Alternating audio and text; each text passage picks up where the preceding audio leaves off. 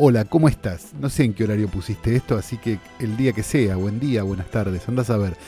Esto es Frame Fatal, el podcast de películas no canónicas que hacemos Santiago Calori. Y Sebastián De Caro. Y tenemos un montón de cosas para ustedes esta semana porque tenemos una película, me animaría a decir, mágica.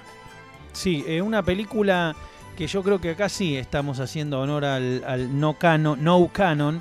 No, Eh, claro. Y también em, me sorprendiste con la propuesta.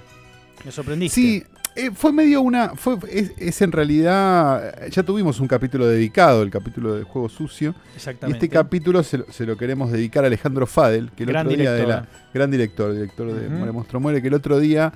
Y de los salvajes, ¿no? También. Exacto. Este, y me- que me, el otro día de la nada me mandó y del un amor. me- Del amor también. y el amor, primera, Primera parte, pero ahí hay varios. Ahí, Ahí hay hay varios. ¿no? Bueno, No entonces- quiero entrar en el no. quilombo, ¿viste? Claro, Porque pues después tenemos que dedicar a Salta todos, Mitre, sí. dice, no, pero Y yo. a mí no me bueno, dedicaron nada. Claro, y Sí, también. no, bien. no quiero quilombo. Bueno, el tema con esto, que es muy importante, eh, es que me manda un mensaje y me dice: Bunny Lake is missing para el podcast ese que hacen con Decaro. Bien. Y ahí me acordé de Lake is Missing, una película menor dentro de la filmografía de Otto Preminger, ya por eso entra. Sí, claro, ¿no? claro. Este, y porque ya explicamos una vez en un capítulo, quizás spoileamos un poco, pero en un capítulo ya dijimos este, una vez que, teniendo en cuenta que el canon que tenemos ahora es el canon que tenemos ahora, cualquier cosa es no canónica. Así que no estamos se generando un canon del no canon, ¿me entendés lo Claro, que estamos haciendo? Estamos eh, eh, Tenet, muy Tenet. Exactamente. Si el canon Ellos- es el Snyder Cut, Esta- claro, esta es la historia el padrino chicos- es no canónica. Exacto. Unos pibes querían tener un podcast no canónico, canónico y terminaron ter- eh, teniendo un canon terrible, pero dentro de ese no canónico canónico, no pude Sí. dejar de pensar en, por ejemplo, Experimenting Terror. ¿A qué voy? Y quizás Bueno, esté claro. esticiando algo que hubiéramos metido absolutamente, pero es una película, vos decías que la tenía olvidada, y yo tengo esa película y algunas películas de la Hammer blanco y negro, digo, películas que son de blanco y negro cuando podrían haber sido color, Sí. ¿no? Este, cuando, bueno, es por una cuestión de costos, tal y cual. Eh, dentro de esta filmografía de Otto Preminger, que yo creo, a ver, ¿sabes qué ejercicio hacía? Pensaba todo el tiempo cuando la veía, decía, si esta película hubiera sido de Hitchcock. Bueno, ¿Entendés? claro. Si, si Sí. esta película hubiera sido Hitchcock, sería una de las tres mejores películas de Hitchcock y estaría, estaría este, siendo material de estudio. Y el final tiene un nivel de modernidad la película. Si Absoluta. queremos, queremos empezar a hablar de generalidades. Inédita. Inédita, Inédita. bajo todo punto de vista. Por un montón de razones. Primero porque es una película de 1965, el mismo año donde casualmente se estrenó Repulsión de Polanski, ¿no? Sí. Que una película prima de esta, ¿no? Eh, prima por género, por lo menos, digamos. O sea, como, como, como esta idea de la mujer loca, ¿no? Digamos. Este. Y me parece que también tiene como, como una cosa medio de. mm, De, una, de otra película que yo nombro, cada, vos nombrás Experimenting Terror cada cinco minutos y yo nombro eh, Mi nombre es Julia Ross, ¿no? Cada cinco minutos. Pero porque son películas que, que un poco, a ver, quiero decir, el cine no es una ciencia exacta, estamos de acuerdo, y entonces empiezan a pasar estas cosas. A ver, yo pensaba, y fui a, a chequear, y digo, claro, Free Cinema inglés está atrás de esto, a- o sea, quiero Claro. decir, primero, y el Free Cinema inglés eh, sazona un poco, porque es como decir las diabólicas, qué vínculo puede tener con la nueva ola francesa, y vamos a encontrar evidentemente un vínculo. Pero claro, ¿cómo Entonces no? digo, ¿cómo, ¿cómo pasa esta película? Eh, no sé si cuánto le gustaría a Otto Preminger, eh, Otto Preminger el cine de Lindsay Anderson, pero digo, la idea de, bueno, eh, vamos a hacerlo, pero vamos a ponerle, digo, cuando empieza la película, y ahora voy a dejar que hagas una sinopsis o inicies un poco Sí. la charla, cuando empieza ya esas escenas de overlapping, de gente hablando uno arriba del otro, del tipo de actuación que tiene, del tipo de actuación que tiene Lawrence Oliver en esta película, da una pauta de, bueno, eh, así como, qué sé yo, los cortes sobre el eje de Psycho, uno dice, esto estaba en el aire, aunque a Hitchcock no sé cuánto le podía agradar el, el cine de Francia, si bien le tiraban centros permanentes, digo, había algo que se metía en el aire, ¿no? Claro que sí, claro que sí. Digo, a- a- hay una. También hay una cosa donde, donde eh, Preminger estaba filmando en Estados Unidos Sí. en ese momento, mucho. De hecho, de alguna manera, si, si nos ponemos a analizar su filmografía, había pasado su cuarta hora de gloria, porque digo, no Laura sé. y Anatomía, claro. Laura, Anatomía, y si querés incluso, eh, ¿cómo se llama? Tormenta sobre Washington, Advice, Sí. Advice and Consent, y El Cardenal, ¿no? Como las últimas. eh, son de principios de los 60, son 62, 63 por ahí. Entonces, eh, Vanilla X Missing es 65 y me parece que lo que hizo después, o sea, no sé, digo, no, no era precisamente lo mejor de su filmografía, me parece que, que es como un tipo que se- además, digo, se va a Inglaterra a filmar esta película, ¿no? Digo, hay algo como, como, como extraño ahí también, digo, esta idea de que es una novela que pasa en Nueva York, la que se adapta, pero él decide filmarla en Londres, ¿no? Digo, hay Claro, como... eh, eh, eh, digamos, pasaban dos escenarios con estos grandes camadas de primeros maestros y genios, que era que cuando, vol- cuando iban a Hollywood difícilmente volvieran. Digo, ni volvió Lubitsch, ni volvió Claro. Billy Wilder, ni volvió Exacto. nadie, ni Claro, volvió Fritz Lang, no volvió nadie, claro, digamos. aclarémosle a la gente, digo... Que Hitchcock que- es inglés. No. Que Hitchcock es inglés primero. No, no, no. A la gente que eh, Preminger es parte de los fugados del nazismo, digamos, de Claro, los- de, claro. los directores que llegaron a, a Estados Unidos eh, de- durante la Segunda Guerra Mundial, que ya trabajaban. Preminger, que es alemán, si no me equivoco, si no estoy errado. Eh, austríaco, bueno, austríaco, húngaro, astrohúngaro, bueno, esa época Sí, claro. este, era un quilombo. Se estaba redibujando el mapa de nuevo, Sí. claro, claro. técnicamente es Ucrania ahora, no sé. Bueno, el punto es que se estaba fugando de los nazis, junto con Fritz Lang, con digo, con todos los que, con Lubitsch, con todos Sí, los que sí, sí, nombraste. claro.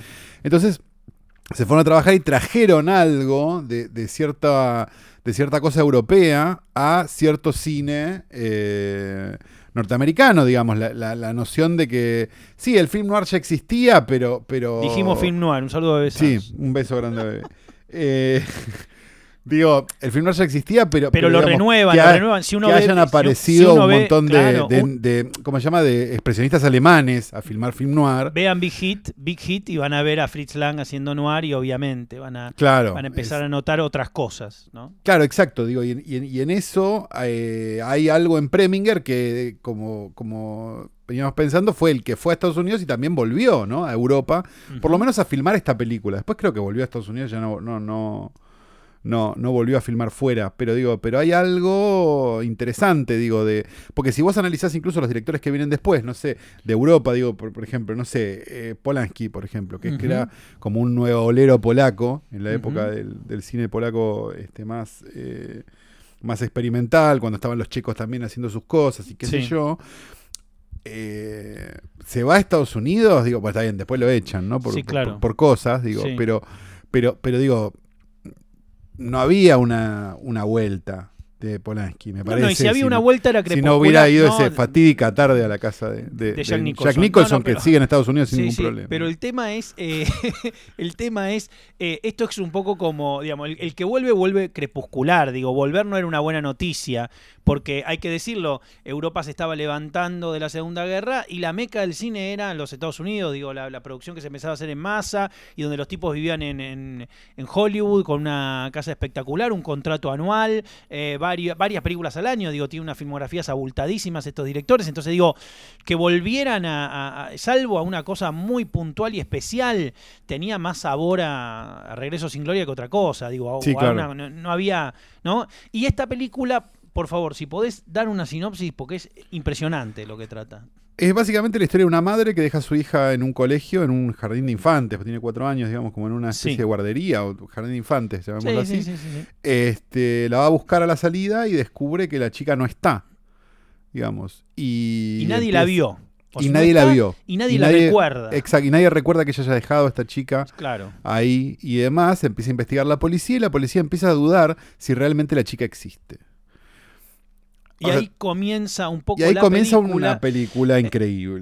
Eh, quiero decir una cosa porque antes de que hay, hay, hay que aclarar algo, que es que cuando la mm, empieza la, eh, eh, esta mujer a buscar a su hija, este, nosotros no hemos visto a esta mujer dejar a su hija, eso es importante. No, O sea, exacto. eh, cuando la película arranca, ya supuestamente la nena ya está en el, en el jardín. Y el otro tema es eh, cómo comienza la película. La película comienza con un plano. eh, con un plano, bueno, está llena de esto, pero con un plano de redefinición del espacio, con uno, digo, no había steady en esa época, sé que es redundante decirlo, pero recuerden eso, la cámara era muy difícil de mover y la soltura, la muñeca, la cancha, los reencuadres, Increíble. todo lo que maneja Otto Preminger no se puede entender. Hoy nadie puede filmar así. Uno ve No, cómo está claro. filmado y yo digo, esto no se puede creer. Es como, es como verlo en una, una cosa de, de una calidad y una, una- cómo maneja los personajes, cómo los reencuadra, cómo los pone, las actuaciones, no hay un- a- nadie que actúe mal, los secundarios. Y ese momento de la hamaca todavía moviéndose, el conejito tirado en el piso y este señor de 2001 que va y lo levanta y, Sí. y- y lo guarda, bueno, eh, mítico.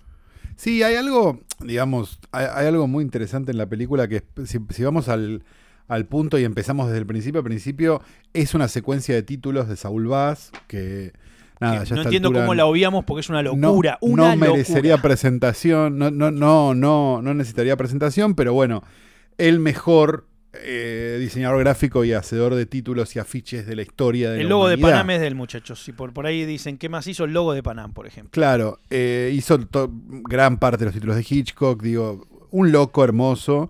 Hay un el rumor más hermoso de Saul Bass es que, es que dirigió la escena de la bañera de la, de La, diseñó, de claro. Lo que dicen es que la diseñó. que diseñó Sí. la, la escena para que Hitchcock la pudiera Sí. filmar. Incomprobable, pero hermoso de todas Bueno, el, el posterazo de Anatomy of a Murder es de Saul Bass, El obviamente. posterazo de, de, Lake is Missing, digo. o sea, El de Vértigo también, sí. el de Vértigo, digo, la secuencia de títulos de Vértigo, la secuencia de títulos De de, Casino. de, Casino, la última, creo que es la última que La hizo. hizo con la hija, ¿no? Sí, creo que sí. Bueno, todo, el, todo, todo. el punto con Saul Bass es, eh, o sea, pónganse a explorarlo a él solo y van a encontrar ya un mundo increíble. Nos está mandando los perros lo- la gente Sí. del podcast.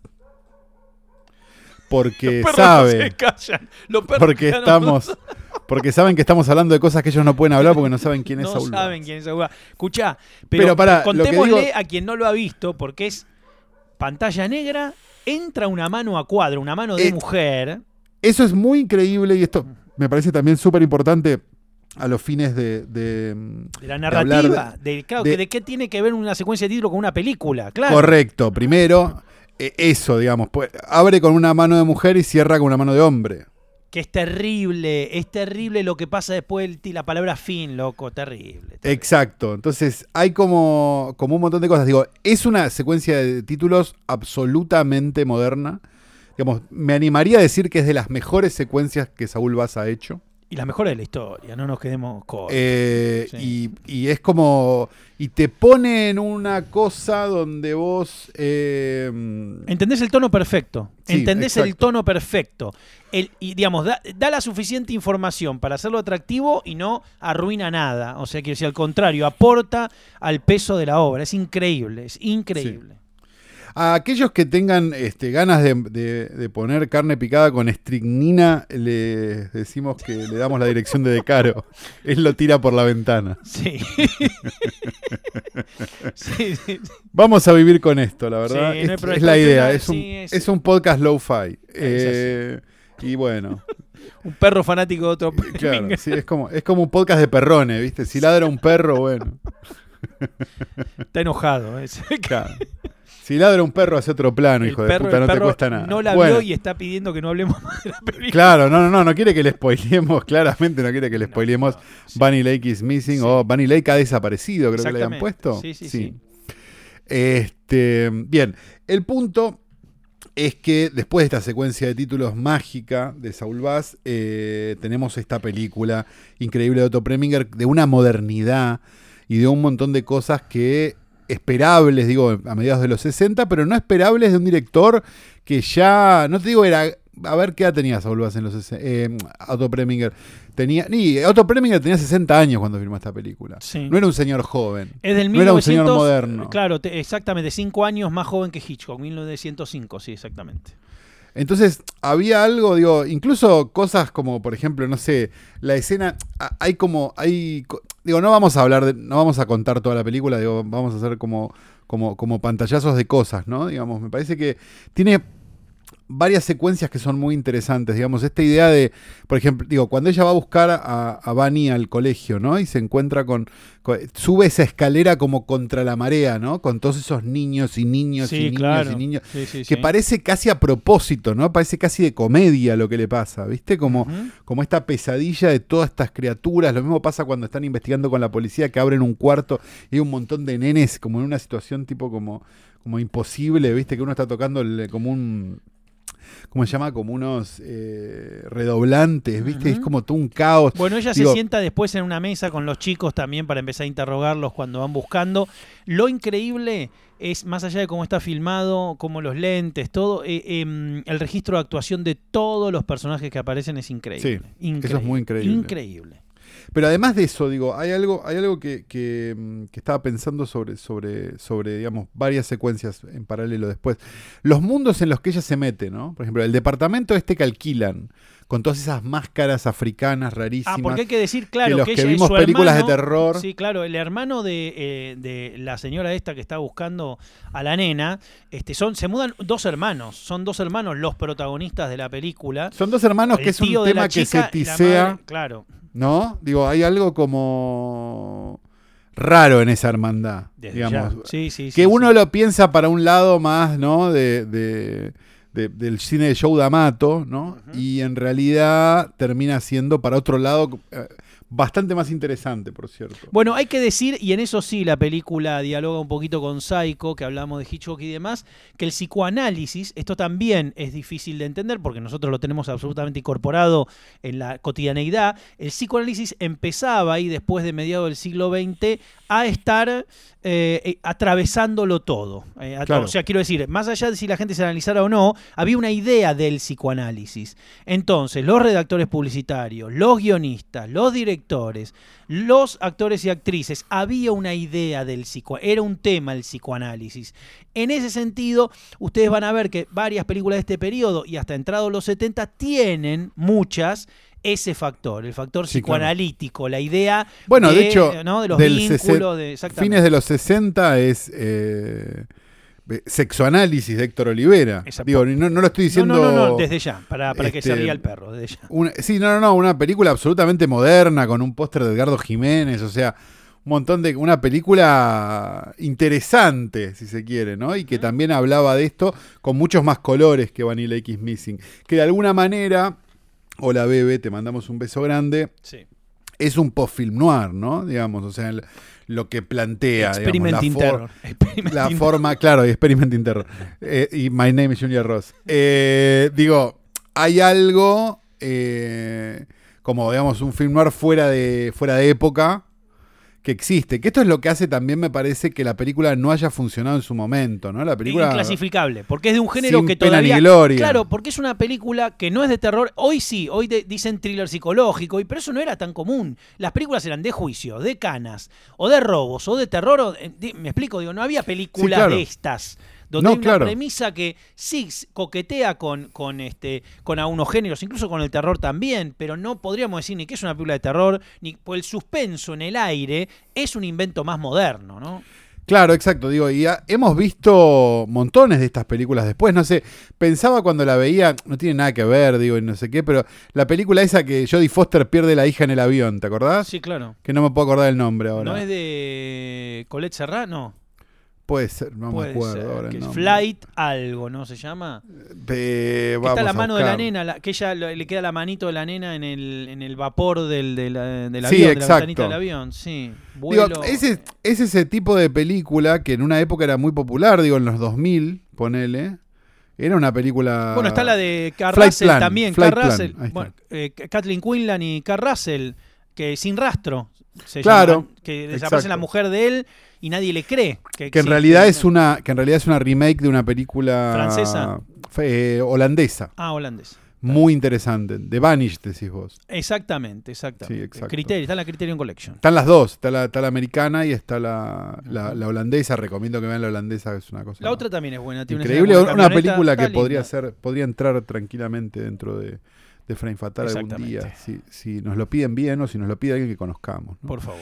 Este, cualquiera de las dos cosas se convirtió en un club de amigos sí, Sí. Desagradable. Acá Cachito pidió que veamos Maestro de Pala con Tristán. Pará, ¿lo que- conocemos? Santi, no. Chau, chupala. No, No, la no me vamos no leo nada, no le leo el tweet, nada.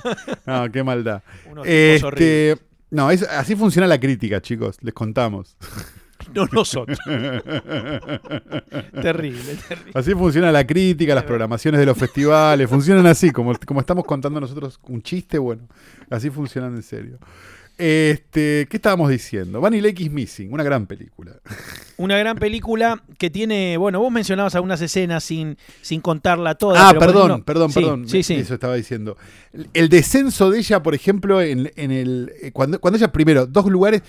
Ella termina en lugares increíbles siempre, ¿viste? Por ejemplo, cuando se está escapando de este, de este hospital donde es internada medio de una manera muy extraña por su hermano, que Em- ya revelamos que, que en realidad es el malo y demás. Empujándonos al tercer acto después. Exacto. Eh, ella termina en un cuarto lleno de animales donde se, experim- que, que se experimenta con ellos. Sí. Después yendo a buscar esa muñeca. Bueno, ahí viene una, una escena terrible, ahora la vamos a contar, pero hay que decir que la película transcurre toda en un día, que la Sí. unidad de tiempo, así como en la hora señalada, de, es eh, impresionante, digo, es, es fundamental que el transcurrir del tiempo y de la luz en relación a eso, pues se va haciendo de noche cada vez más, y pasa varias veces por la- hay un par de lugares recurrentes, donde se, eh, hay una cosa medio cíclica, donde van volviendo a ciertos lugares, como el departamento de ellos, este- esta señora extrañísima, la que tiene la grabadora de cinta abierta, Sí, la, Cuando la se señora fue al que habla de hospital- los sueños, de las fantasías de los niños. va a venir una secuencia que es de película de terror, que es cuando, porque a todo esto uno no termina de entender qué está pasando. A ver, a- cuando la vean la primera vez van a estar convencidos que la nena no existe en determinado. Para este momento, ustedes van a decir esto están todos locos, la nena no existió nunca. Porque aparte pasan cosas raras como que la única foto que, que supuestamente existe está en el pasaporte, el pasaporte no lo encuentran, digamos, no- uno no llega a verla. Y entonces viene esta escena magistral que ella mira por la ventana a su hermano prendiendo fuego las pruebas de que la nena existe, ¿no? Los muñecos. Exacto, exacto. No, y cuando, y cuando, y cuando va a buscar la última prueba de que eso existe, esto fue antes de esto, no, no importa, pero bueno, Sí, ustedes vieron la película. Ella se sumerge en un sótano lleno de muñecas, que es como una de las cosas que no más aterradoras que yo he visto en una película. Sí. Porque las muñecas son aterradoras en términos generales. Las muñecas no son- fallan, vean qué pasó con Baby Jane y ahí. Claro, digo, no la, muñeca es algo espantoso en general, digo, es como algo que quiere, que quiere sin vida ser algo con vida, ¿no? Digamos, Sí, es como, sí, sí, sí. es como, es como un tuitero. Eh, Esto ya es un, un stand-up. Esto ya es. Frame Fatal, streaming, show de stand y mira, no lo descartes, de caro. Esas muñecas sin No, vida. des- no descartes nada. Las muñecas que hacen pum. No descartes nada. de Esas muñecas eran de porcelana, hay que decir también. Exacto. Las hacía mucho más tétricas. Se caían Sí, y se rompían. Y no tienen ojos estas que aparecen ahí. No, no, no, es, es horroroso, es horroroso. Yo tuve que, tuve que vaciar una casa de mi familia que había muñecas de mi madre, boludo. ¡Ah! Es terrible. Horroroso.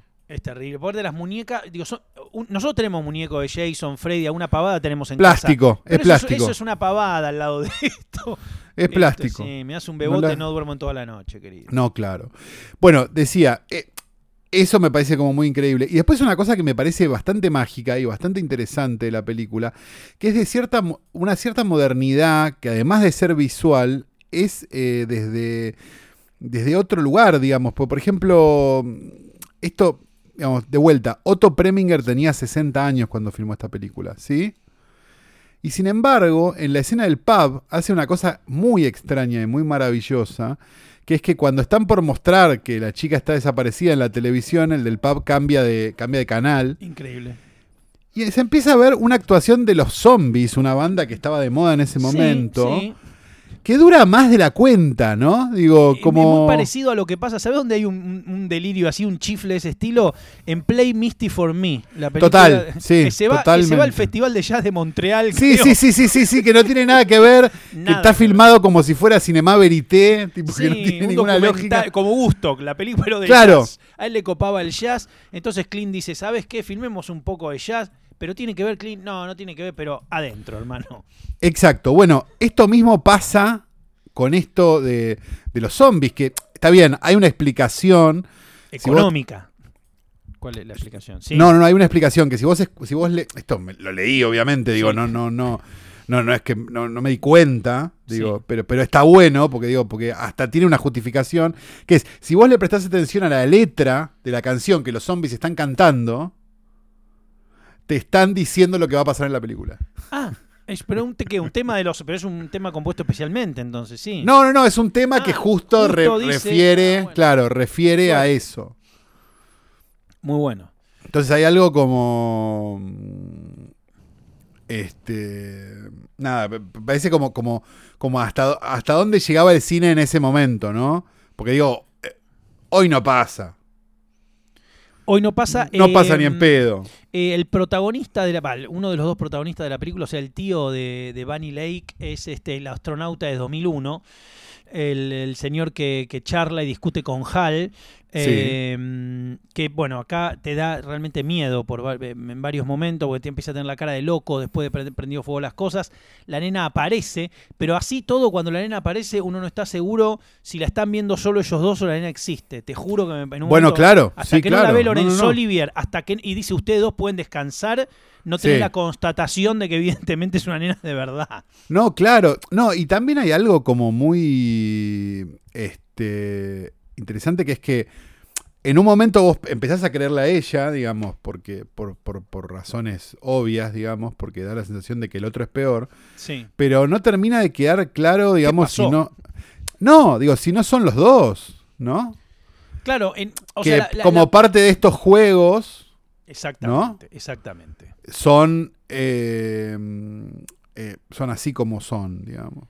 Uno Me no termina como- de entender el vínculo que tienen ellos, qué pasó con, bueno, qué pasó con la nena, evidentemente, si existe o no existe. Digo, la película, es- por eso digo que el tono de actuación es perfecto, porque cómo manejar la desesperación o la intensidad de, una búsqueda de, de una, de una nena y a la vez que el personaje no sea tan afectado como para que digas, no, no, sí tiene que existir, no hay otra opción y lo vivas como una estafa, esa ambigüedad, o al mismo tiempo que no parezca totalmente abyecta, digas, no, no, es una imaginación de ella, este ser humano no existe, está muy bien contado. Y por otra parte, ¿cuál es el vínculo que tienen ellos dos? Que sí se ve raro, y para Claro. la época hay que decir que él esté adentro de una bañera y ella esté hablándole al lado, digo, eh, era raro, ¿no?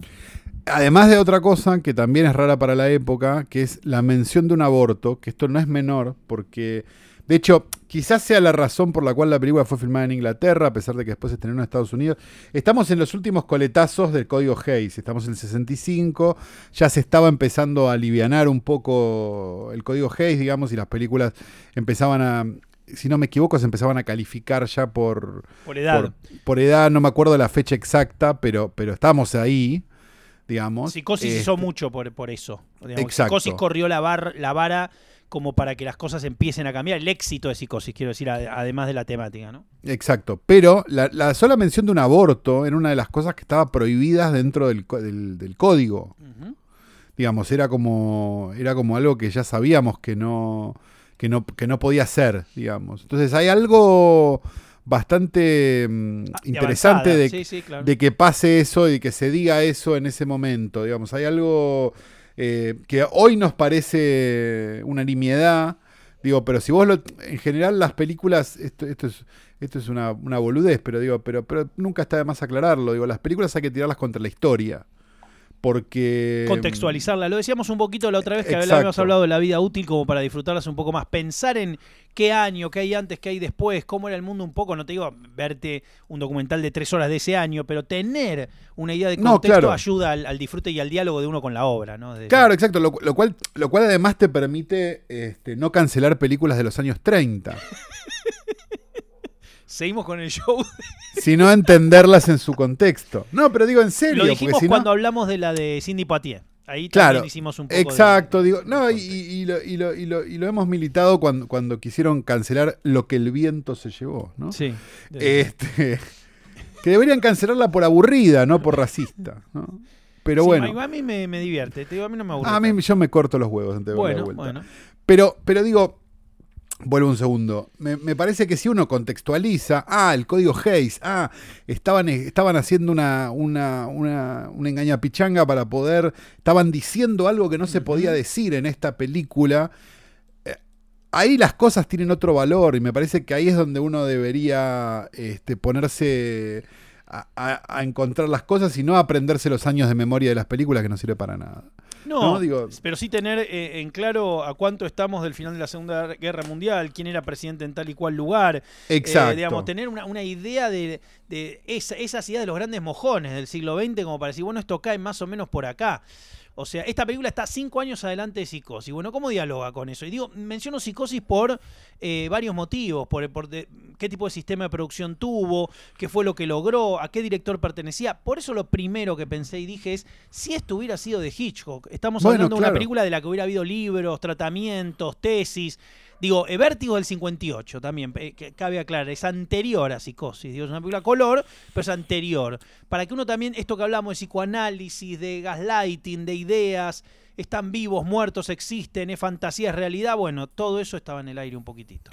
Exacto. Eh, hay, hay, es súper importante esto. O sea, nosotros quizás lo, re- lo digamos todas las semanas y sean parezcamos dos, sí, sí. dos viejos hinchapelotas, pero la verdad es que lo decimos porque de verdad tiene una importancia. No es lo mismo ver algo sin contextualización de ningún tipo y solamente eh, este Verlo, analizarlo. verlo, claro, verlo. Claro, verlo y. No, no, no. Porque, porque, a ver, a mí no me molestaría que la gente lo vea sin contextualización. No me parece grave para nada. Cada uno puede ver como quiera las cosas. El problema es juzgarlo. El problema es que hoy por hoy eh, no hay visionado sin, ju- sin, sin juicio. Sí, claro. Entonces, si vamos a hacer un juicio, estemos preparados, tengamos las pruebas en la mano. Porque si no, vamos a terminar en offside como siempre. Eso es lo que yo planteo. Digo, no, no, es, no es tan complicado como, mirá, si le vas a levantar el dedo a tal, tené las pruebas.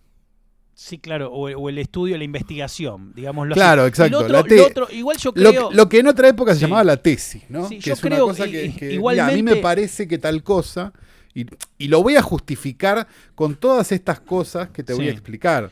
eh, No, igualmente... no, no, porque, porque- perdón, pero digo, porque vivimos en la época del a mí me parece que tal cosa, sí, bueno, eh, solamente. Digamos, no hay, no hay y te lo voy a justificar. No, bueno, eh, en ese sentido yo creo, eh, me sumo a lo que decís, pero creo que si bien desde ya uno puede disfrutar de la manera que quiera, yo a mí en lo personal me, el disfrute me es este eh, más, eh, más este grande, o sea, es más fácil disfrutar cuando pienso en el contexto. No, Digo, claro. Yo lo disfruto sí, más. No, no es que me arruina nada. sí se puede ver sin. Pero digo, si uno va a pensar, ah, pero esto es de este año, y este año el mundo. Y mínimamente, eh, volvemos a decir, no es que hay que ir a leer la enciclopedia británica, pero digo, eso yo creo que ayuda a conectar con la obra. Porque si no, es como uno viene de cualquier lugar, pasa a, a cualquier otro, no termina de entender que es como comer, digamos. Uno, Claro. si mezcla helado con chop suey, bueno, probablemente le caiga mal. Digo, no, no, no es ni helado ni chop suey. Entonces, digo, en ese sentido, afinarse un poquito al, al tempo. Igualmente la película es un cañón, digamos, no, no es. eh, digo, qué sé yo. No, la película, a ver, la, la película específicamente, esta película de la que estamos hablando, Vanilla X Missing, me parece que es una película que se se, la disfruta recontrabanca, sí. Eh, sin necesidad de ningún tipo de contexto, porque es un thriller, funciona. Clarísimo. No es vi- no, no, no, o sea, es en blanco y negro, digamos. Yo creo que la gente que escucha esto no, no tiene el prurito con el blanco y negro, por No. lo menos es mi deseo, ¿no? Este mm, no, no, no, no pasa nada, digo, no es una película que haya quedado vieja, al contrario, sorprende por su modernidad, a pesar de tener 55, 6 años, no sé, no, sé hacer la cuenta, pero un Y montón aparte de el blanco y negro que se puede ver blanco y negro, un VHS de época, eso, o de renacimiento, eso era, eso no era blanco y negro. De Bea, Eso no era video de editores argentinos. Sí, ¿te acordás? exacto, sí, eso no, que aparte tenían psicosis, tenían todas, y no sé lo que era aquello. Todas, ustedes no saben lo mal que se veían las películas Mal. cuando éramos jóvenes. En la facultad también, para la época de la sí, facultad no eran horribles. En un televisor de, vei- de 20. de tubo, de tubo, Sí. claro, no había un plasma pegado ni un proyector. Sí, A lo, a lo que voy. Ustedes no saben lo mal que veíamos nosotros estas películas y nos gustaban. Claro. Entonces, qué bueno que está, a lo mejor para alguien que hoy agarra Vanilla X Missing y la ve perfecto, ¿no? Que es preciosa aparte. O sea, Es- digo, a nivel fotográfico sí, sí, es, sí, este, es hermoso todo. Así que, nada, eh, aprovechen la, vi- la- la época en la que viven. Parecemos, volvieron, volvieron los viejos, ¿no? Pero, volvieron pero, los viejos, sí. Pero me parece que hay algo que está bueno de esta época, que es eso, ¿no? La posibilidad. Entonces, si está la posibilidad, estaría bueno que la aprovechen. Aprovechen. No que estén este, Aproveche, quejándose todo el escuchando tiempo, a ¿eh? Elegante. Ahí está. No, igual escuchen Elegante porque me parece espectacular. Yo Ya, ya hablé de Elegante en hoy tras noche y voy a Muy hablar de bien, Elegante muy acá bien. también. Pero, mm, pero digo, en esos ratos donde Elegante no saca una canción de dos minutos, podés ver Vanilla X Missing y no Muy pasa bien, nada. Muy Y bien. no se Mirá, muere un nadie. lindo mensaje y de- todo. Y podemos tener todo y ser felices. Eso, Eh, y claro, con, con tan poco, Con Sebastián. tan poco. con Tenemos tan un poco. correo de lectores, hubo gente que se comunicó con nosotros. ¿no? Eso me estaba fijando, mira, justamente me estaba fijando, teníamos correo. Sí, tenemos, hay algo, no ha habido tanta gente, la verdad. Eh, Floj- flojeli. Flojeli, porque bueno, este, el cine uruguayo genera no. esto en la gente, ¿no? genera el deseo de tomar whisky y estar solo. Eh, aunque hemos sido, hemos sido saludados por, por gente uruguaya, ¿no? Por el- por el- Exactamente, y que por me gente pone muy que- contento. Sí, gente eh, eh, que está incluida en la película, o sea, aparte de los hacedores, les gustó mucho, están escuchando, así que un saludo grande. Qué bonito, la verdad. Un beso Sí. grande.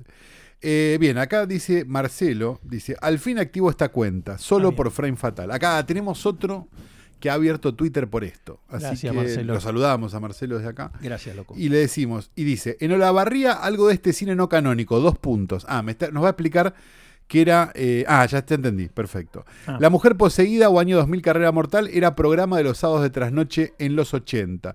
El podcast de hoy una joya para el disfrute y evocación del ritual cinéfilo. Gracias, todo Gracias a vos, Marcelo. con mayúscula, dice Marcelo. Gracias, Qué Marcelo, lindo. a vos por escuchar. Y sí, claro, La Mujer Poseída, me- es muy bueno que sábado tras noche de los 80, capaz que estas dos películas se pasaban juntas, ¿no? O sea, digo, que, que La Mujer Poseída de Zulaski y Año 2000 Carrera Mortal de Paul Bartel fueran un doble programa. Absolutamente. Me parece fascinante porque Sí, sí, sí, sí. era como, porque aclaremos, muchas veces los cines cuando, cuando empezaban a entrar en decadencia, eh, lo que pasaba era que primero se convertían en dobles programas. Entonces daban dos películas que habían bajado de cartel hacía un tiempo, eh, seguidas por el precio de una sola entrada. Entonces lo que, lo que Selec, vos veías... el Selec, ¿no? El Selec Lavalle fue como el... y el Electric también en algún momento. Iguazú también tuvo doble programa. No, no llegó. No y los llegó. cines de barrio también, ¿no? Los Este, cines- generalmente los cines de barrio de los suburbanos, lo que el pasaba era que... Rialto, Rialto, El Córdoba- Rialto, exacto. Córdoba y Escalabrini. Los cines que eran considerados como buenos, por llamarlo de alguna manera, eran los cines del centro, que en un momento fueron los cines de la Valle, después fueron los cines Santa Fe, digo, los cines de, de Belgrano, y ese perro te juro que lo voy a matar un día. Sí, sí, bueno. pues, Eh, ¿Qué pasa? Eh, cuando las películas bajaban de los cines del centro, las copias quedaban dando vueltas, entonces empezaban a ir a lo que se consideraban eh, los cines de barrio y lo que se consideraban los suburbanos, digamos, lo que, lo que en los afiches decía, cuando vos mirabas la publicidad en los diarios decía y simultáneos, y ¿no? que eran simultáneos, como exactamente. los cines que estaban allá en, en el conurbano, digamos, ese tipo de cosas.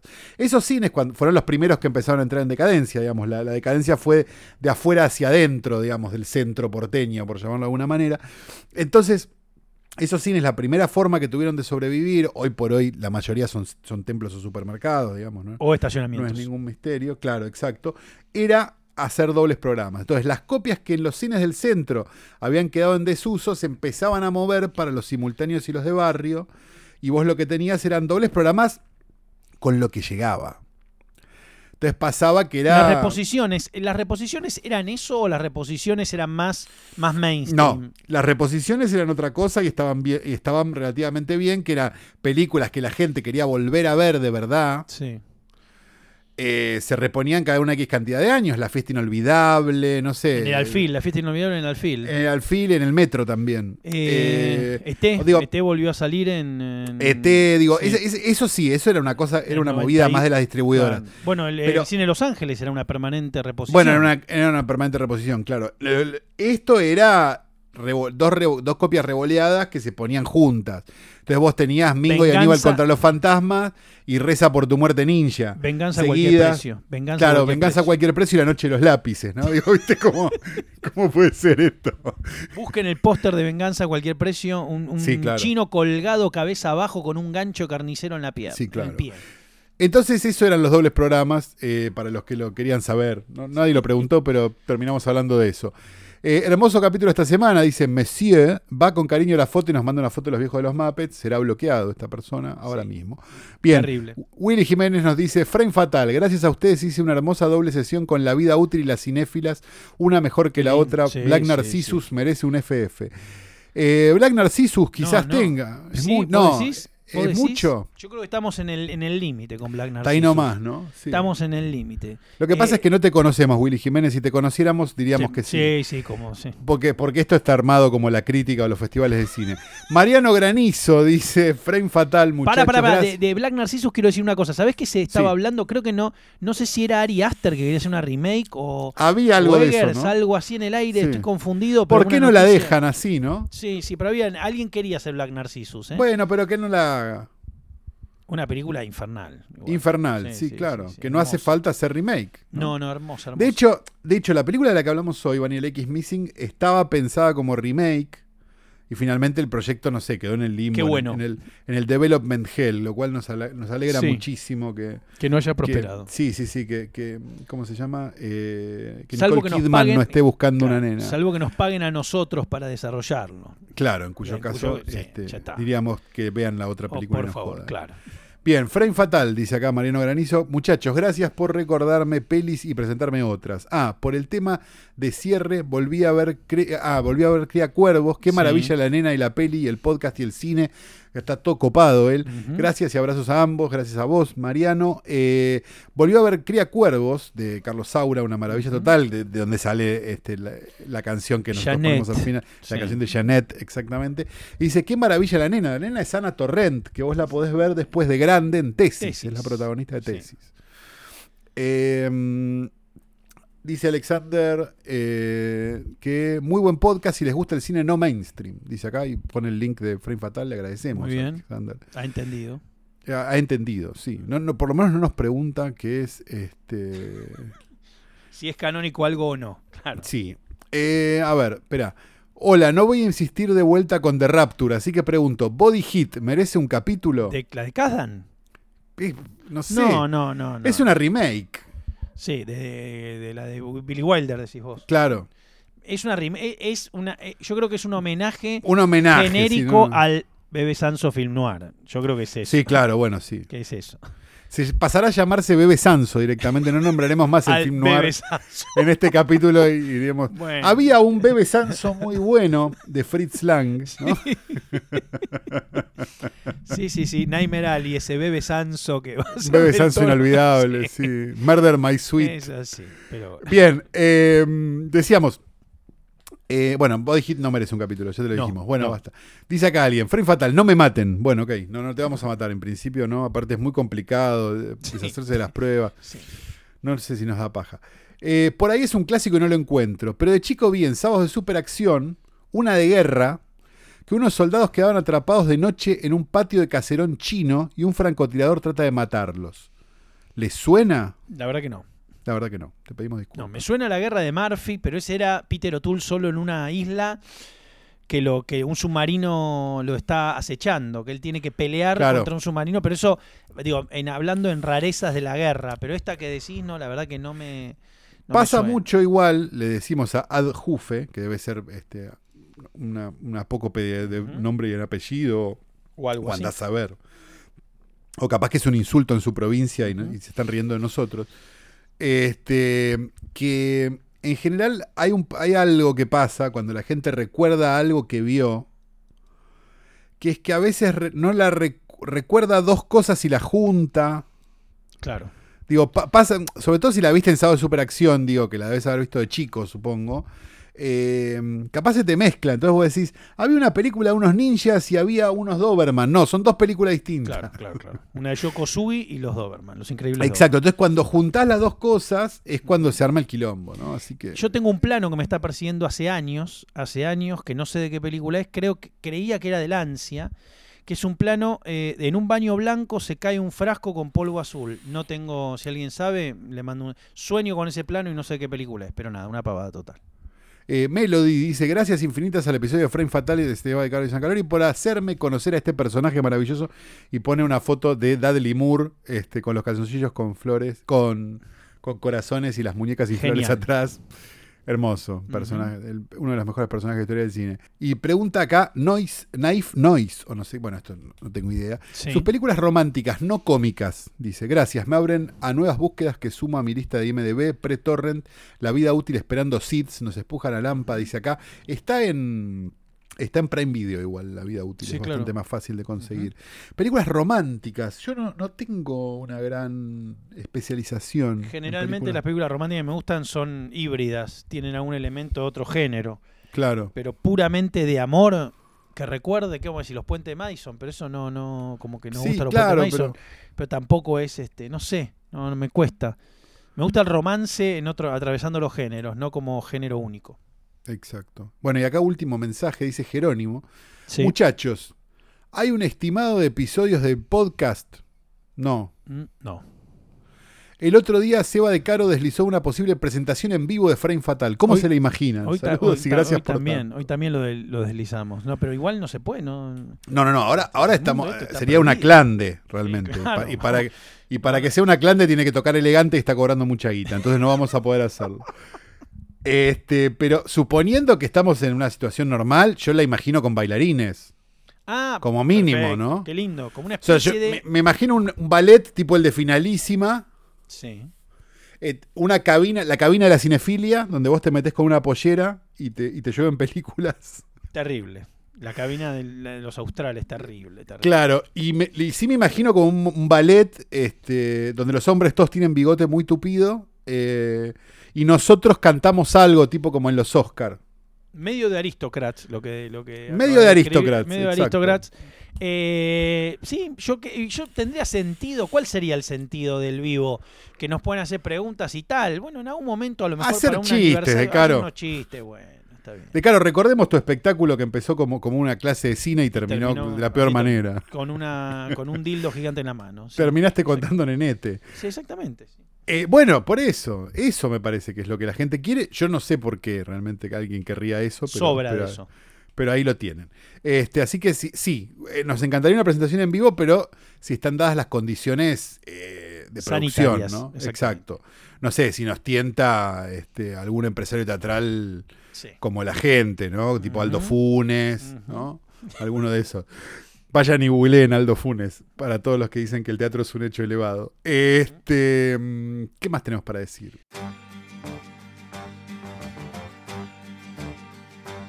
Nada más que volveremos la semana que viene, ¿no? Es verdad, volveremos la semana que viene con un episodio, nuevo episodio, el 12 de Frame Fatal. Recuerden que nos pueden dejar sus mensajes que serán respondidos este, en el próximo episodio, como fueron respondidos los recién, en el hashtag Frame Fatal en Twitter. Sin más que decir, nos despedimos hasta la semana que viene. Mi nombre es Santiago Calori. Y yo soy Sebastián de Carlos.